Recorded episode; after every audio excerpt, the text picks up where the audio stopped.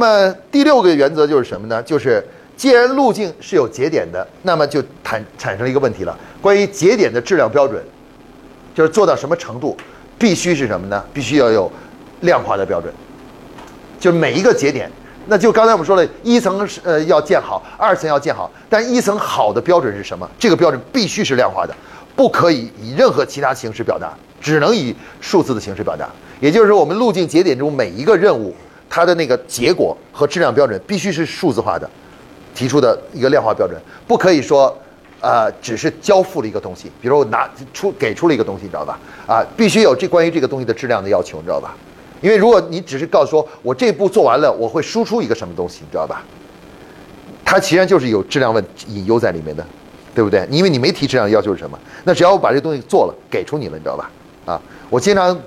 看他们那个，我们公司做那个里面最容易呃，经常我说的什么呢？他们经常是有一个节点叫培训，就是给蓝角落完成了项目管理的培训，你知道吧？然后他们这个任务就完成了，你知道吧？我说你输出什么？他说输出就是大家都听过课了，你知道吧？听过课了，对吧？我后来我就问他说，我说这件事儿我们到底想干什么？我们是为了听课而听课吗？那大家只要都出场了，所以当时他们问我说：“我说你这个信物是什么？”他说：“就那个签到表啊，就是你们都签到了，你们公司那几个人那准备接着学习的人全签到了，你知道吧？每个人都签到了，那签到了，我们这个工作就完成了，就对于参加了。后来我就问他，我说：“这是我们要的要的结果吗？这是我们对于培训质量的要求吗？只要大家坐那儿就行，知道吧？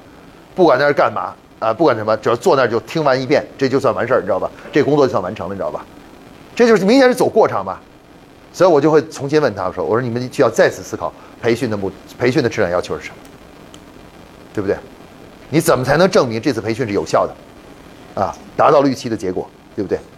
啊，所以他们后来就慢慢慢就不不再用这个了，不再用签到表作为这个工作的质量标准了，你知道吧？开始改为用后面的，比如说培训后的一些考核测试或者什么方式。”作对作为这个什么呢？作为这个学习的这个就这次培训的效果了，你知道吧？啊，这个问题呢，就是在我们项目经理在做工作的时候呢，也是很容易出现的啊。他们会出现很多工作，他们只强调了这个事儿做了，往往就把这个质量标准给这个忽略掉了，你知道吧？就这是我干了，你知道吧？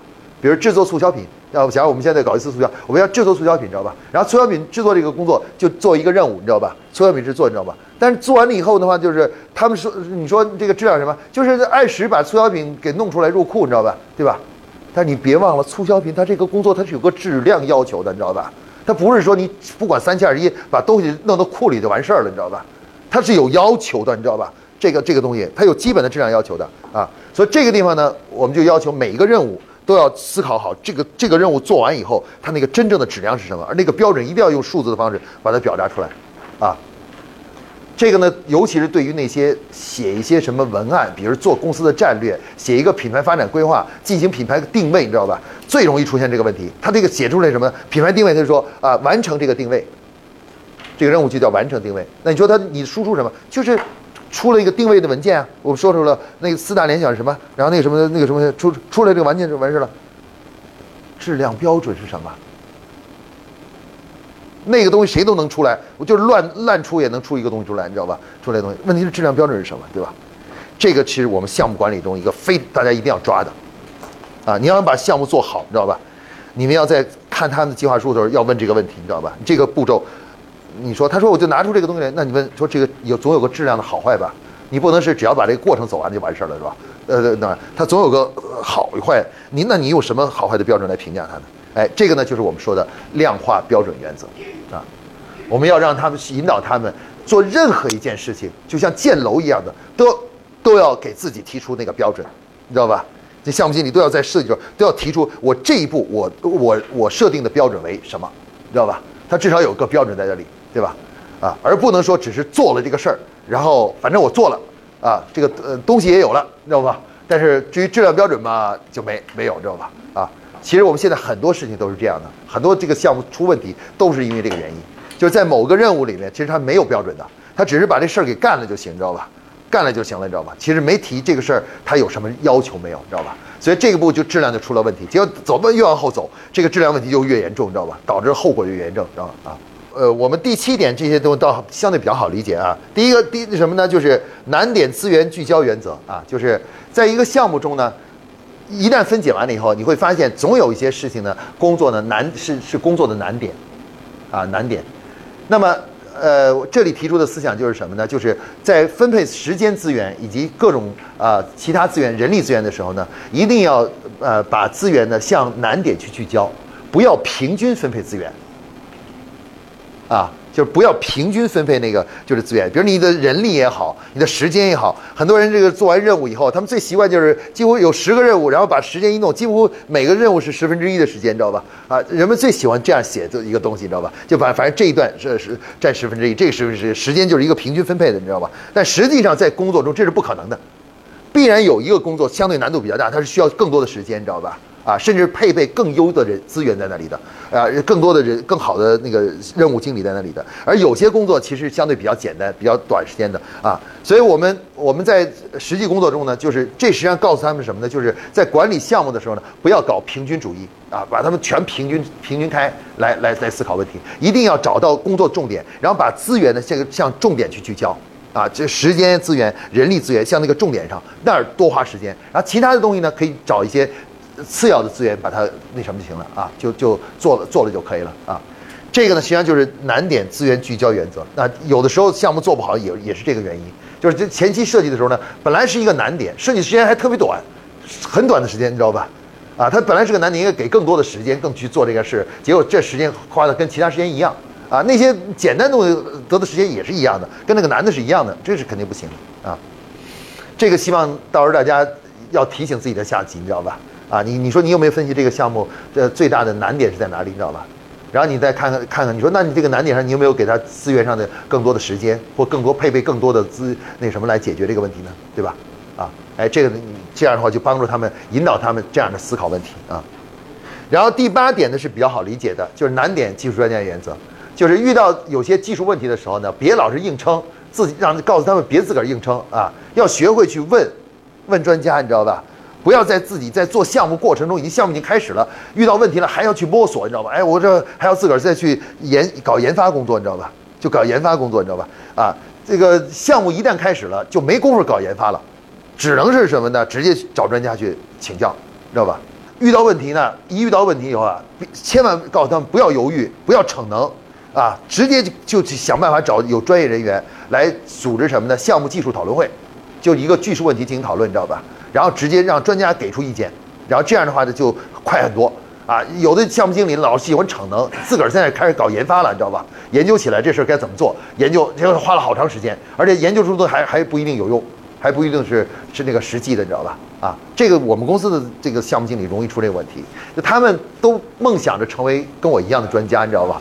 所以在他们做项目的时候，他们就不知不觉的有些事情，他们觉得哎有可能的时候，他们就自己搞起研发来了，你知道吧？就搞起搞起研发工作来了。但是这个就耽误了项目的时间，而且容易出现试错，就出现错误了，开始你知道吗？啊。然后呢，第九个呢也是比较好理解的，就是。对于难点的工作的话呢，在资源上呢要保持一点弹性。换句话说呢，就是在我们项目的呃时间资源上，还有呃财务资源和人力资源上呢，如果一个有经验的项目经理呢，会保留一个预备队，你知道吧？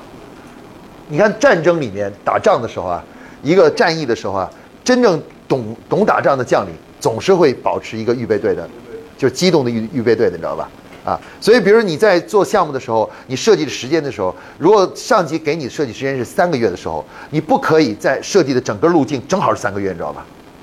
那等于是给自己一点儿就是空间都没有了，余地都没有了。哪怕有一件事儿稍微有一点点的这个，就是就是那什么，就是这个就是出现问题了，你都没有腾挪的空间了，对不对？是吧？啊，所以说他这里提出了什么呢？就是对于这个就是这个呃呃有难点的工作呀，我们要开始学会呢预留一点什么呢？弹性空间。比如说给你三个月，你设计的路径大概应该是啊两个半月或者两个月零二十天就要完成，知道吧？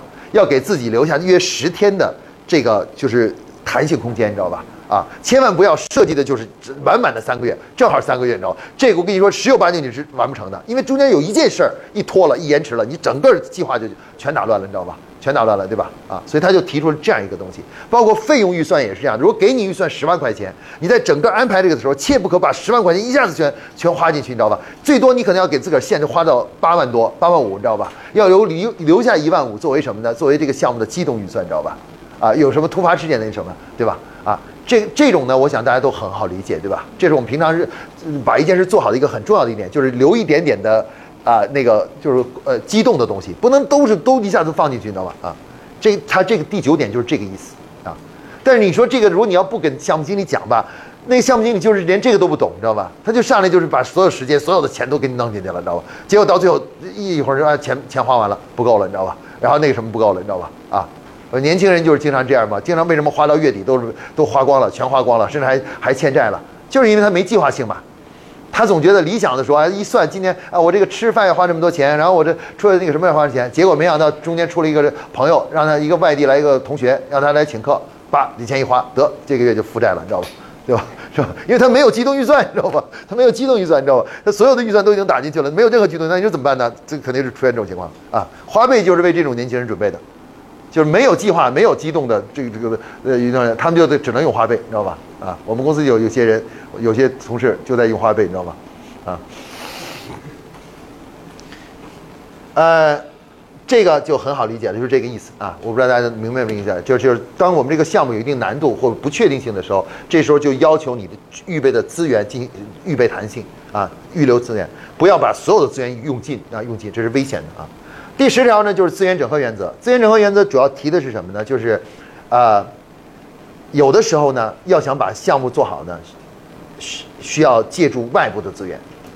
就不是公司内的啊，我们说这个资源整合不是指的是公司内的资源整合，因为公司内资源整合这不叫资源整合，这叫呃跨部门协作，知道吧？跨部门协作，我们这个资源整合指的是什么呢？是外部资源的整合，啊，就是外部资源的整合，啊，就不要做那什么，比如像我们写书这件事儿。如果你要是我们自个儿写，让王老师自己写书，你知道吗？我一个字儿一个字儿在这写的话，我估计一年、三年我都不能写出一本书来，你知道吧？因为我还要再做很多具体工作，我的思想也不聚焦，你知道吧？呃，我什么？我写这个东西，我就算有时间我也写不出来，是因为我的思想，你知道吧？啊，还有我的文笔，你知道吧？还跟文笔有关，你知道吗？对不对？那这个事儿呢，我出书唯一的办法呢，就是要大量的整合资源，你知道吧？我们其实一个项目经理基本上就是一个像他做出书这事儿，就是一个资源整合者，知道吧？把什么写写书的、出版社，然后校稿的，知道吧？全都整合在一起，但都不是我们公司的，你知道吧？呃，我们这边只出这个想法、录像、视频、演讲的那个什么东西，然后呢，让写手看这个东西，让让跟编辑一块商量，然后怎么弄，然后跟我们一起讨论这些东西，然后最后还有再找外部的艺艺术设计的封皮儿的人，然后把它全部整合在一块儿，最后把这本书给出来出出来，你知道吧？啊，一个优秀的项。项目经理啊，呃，我觉得最好的就是能要学会整合资源，啊，不要什么什么事儿都要非要公司里那资源，有些事情非要自己工作自己做，其实反而效率更低，而且和呃，而且有时候费用还更高，你知道吧？费用更高啊。